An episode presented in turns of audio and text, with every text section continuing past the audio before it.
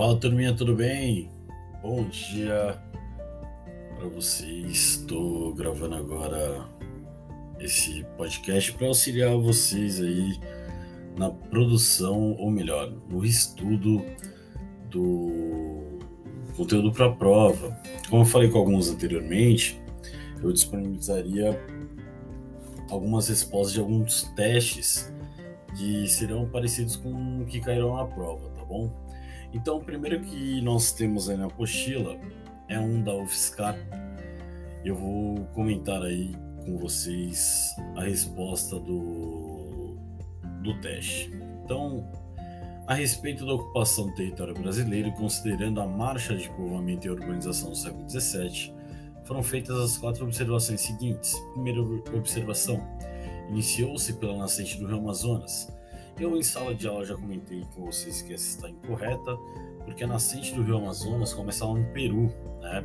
E como nós sabemos aí, a, a ascente do Rio Amazonas era um território, então, até então, espanhol.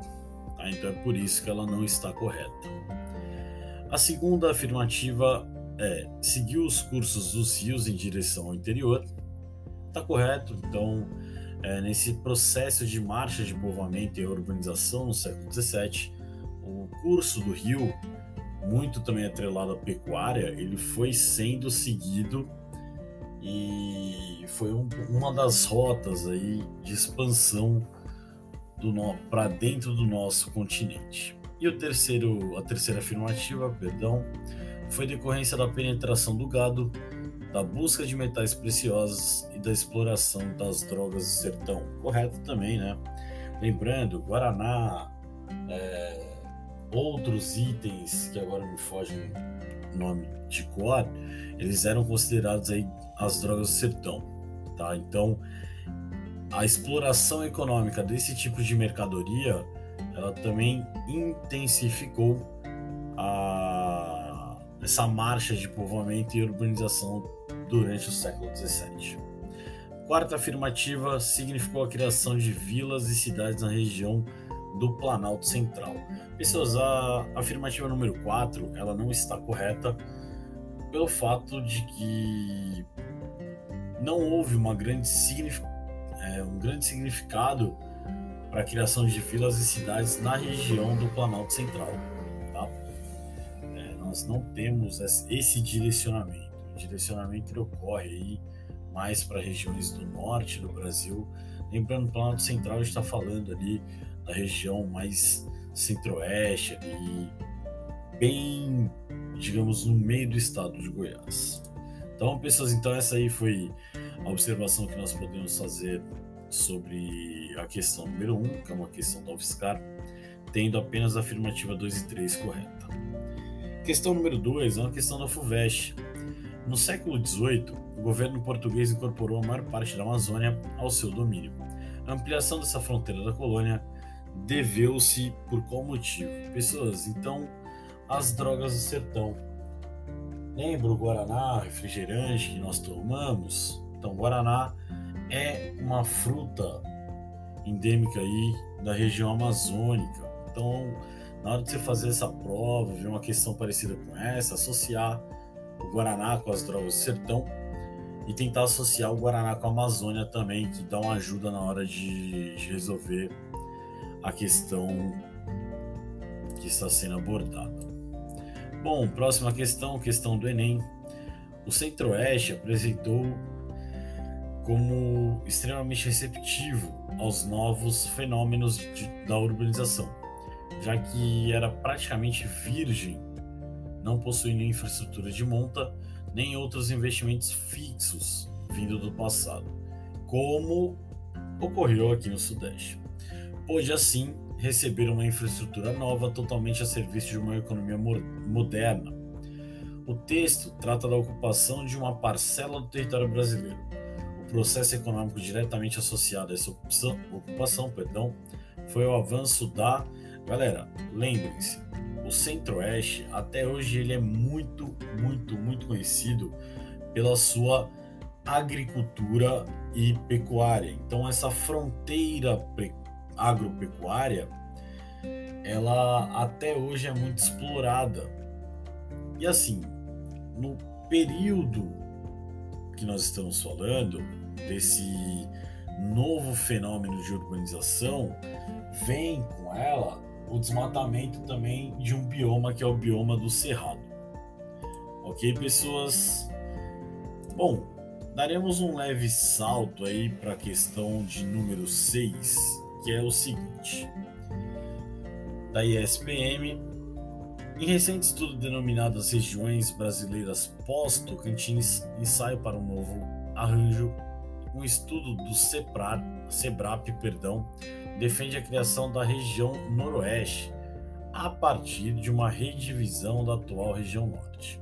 O novo mapa regional do Brasil ficaria assim, e aí, se você estiver acompanhando na apostila, tem aí para você a imagem. E vem o questionamento.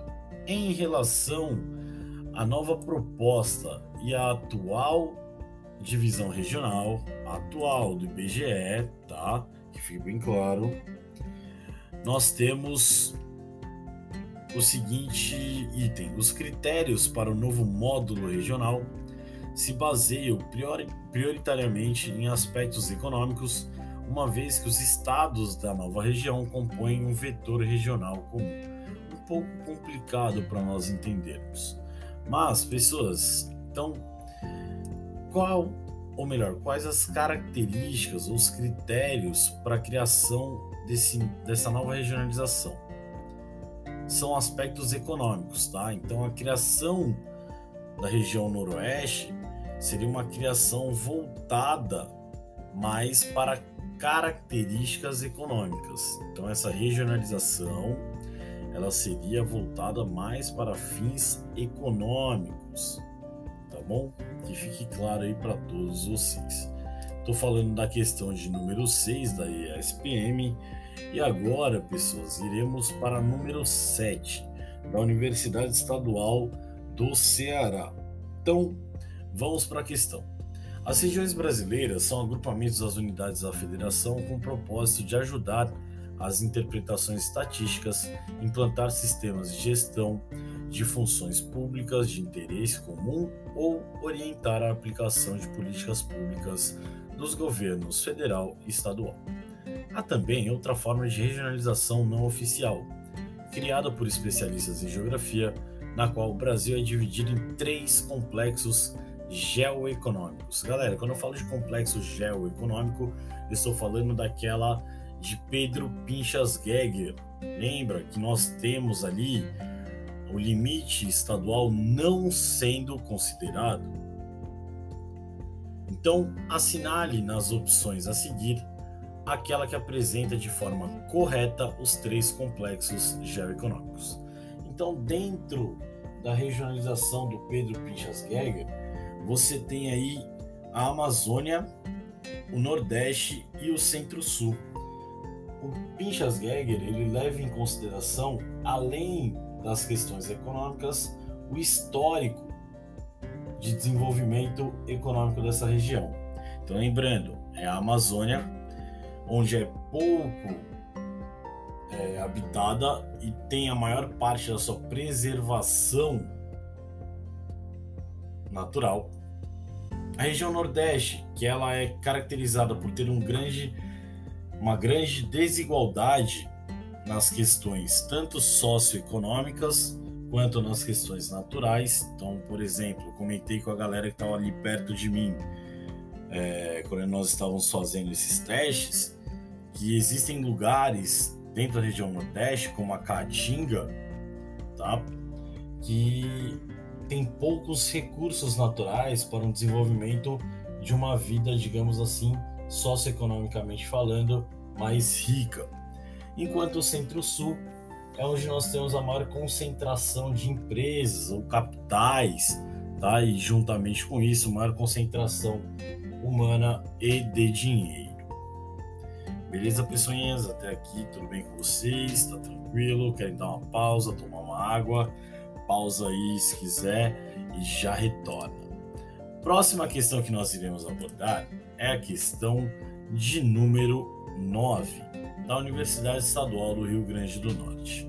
Pessoas, em 1967, Pedro Pinchas Geiger propôs a divisão regional do Brasil utilizando como critérios características históricas e econômicas. Então, tem aí para você o mapa do Pedro Pinchas Geiger.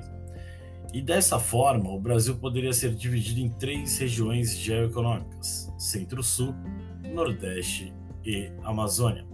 Analisando essa divisão em comparação com a do IBGE, nota-se que todos os estados e aí você tem algumas características e a principal característica entre as questões, entre as questões, entre as afirmativas apresentadas para nós é que a região sul do, da regionalização do IBGE ela se mantém integralmente no complexo regional Centro-Sul, tá?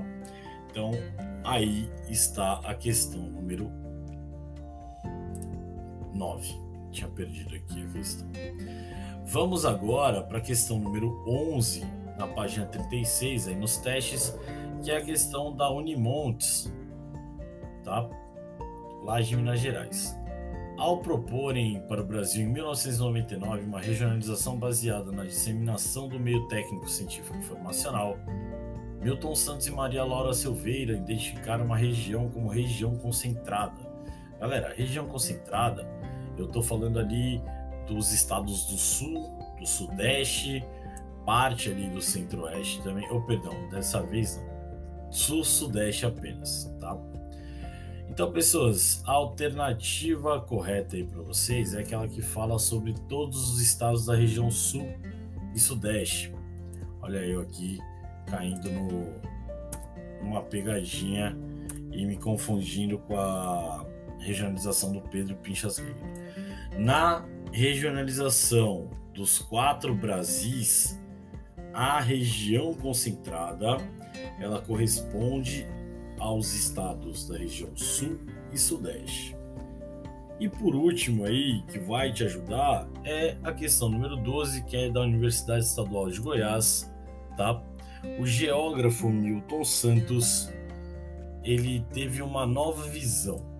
O geógrafo Milton Santos e a professora Maria Laura Silveira propuseram uma nova regionalização do Brasil, baseada em quatro regiões ou nos quatro Brasis. O critério principal definidor dessa nova regionalização foi o, o, o meio técnico científico informacional. O que, que é isso? Nada mais é que informação e as finanças irradiadas de maneiras desiguais e distintas pelo território brasileiro, determinando quatro Brasis.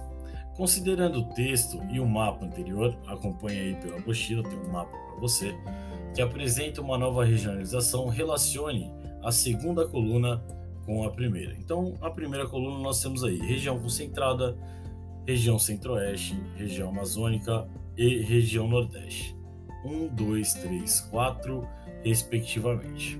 E agora temos outras afirmativas. Primeira afirmativa: região de ocupação recente apresenta uma agricultura moderna e mecanizada. Essas características são características da região centro-oeste. Segunda afirmação: região com baixa densidade técnica e demográfica. Pessoas, região com baixa densidade técnica e demográfica está relacionada à Amazônia, tá? Que tem o que muita área natural ainda preservada e poucas áreas de urbanização. Terceira afirmativa que nós temos é região que concentra maior população, maior número de indústrias, portos, aeroportos, rodovias e infovias, maiores centros urbanos e universitários, entre outros. Bom, essa aí é a região concentrada. E por último, não menos importante, região cuja agricultura apresenta uma mecanização inferior à região centro-oeste e à da região concentrada. Só podemos estar falando da região nordeste. Pessoas, espero que esse podcast rapidinho para vocês ajude-os amanhã na hora da prova ou se você estiver escutando agora na sexta-feira, logo mais tarde na hora da prova. Um grande abraço para todos. Fiquem na paz, estamos juntos. Falou, valeu e é nós.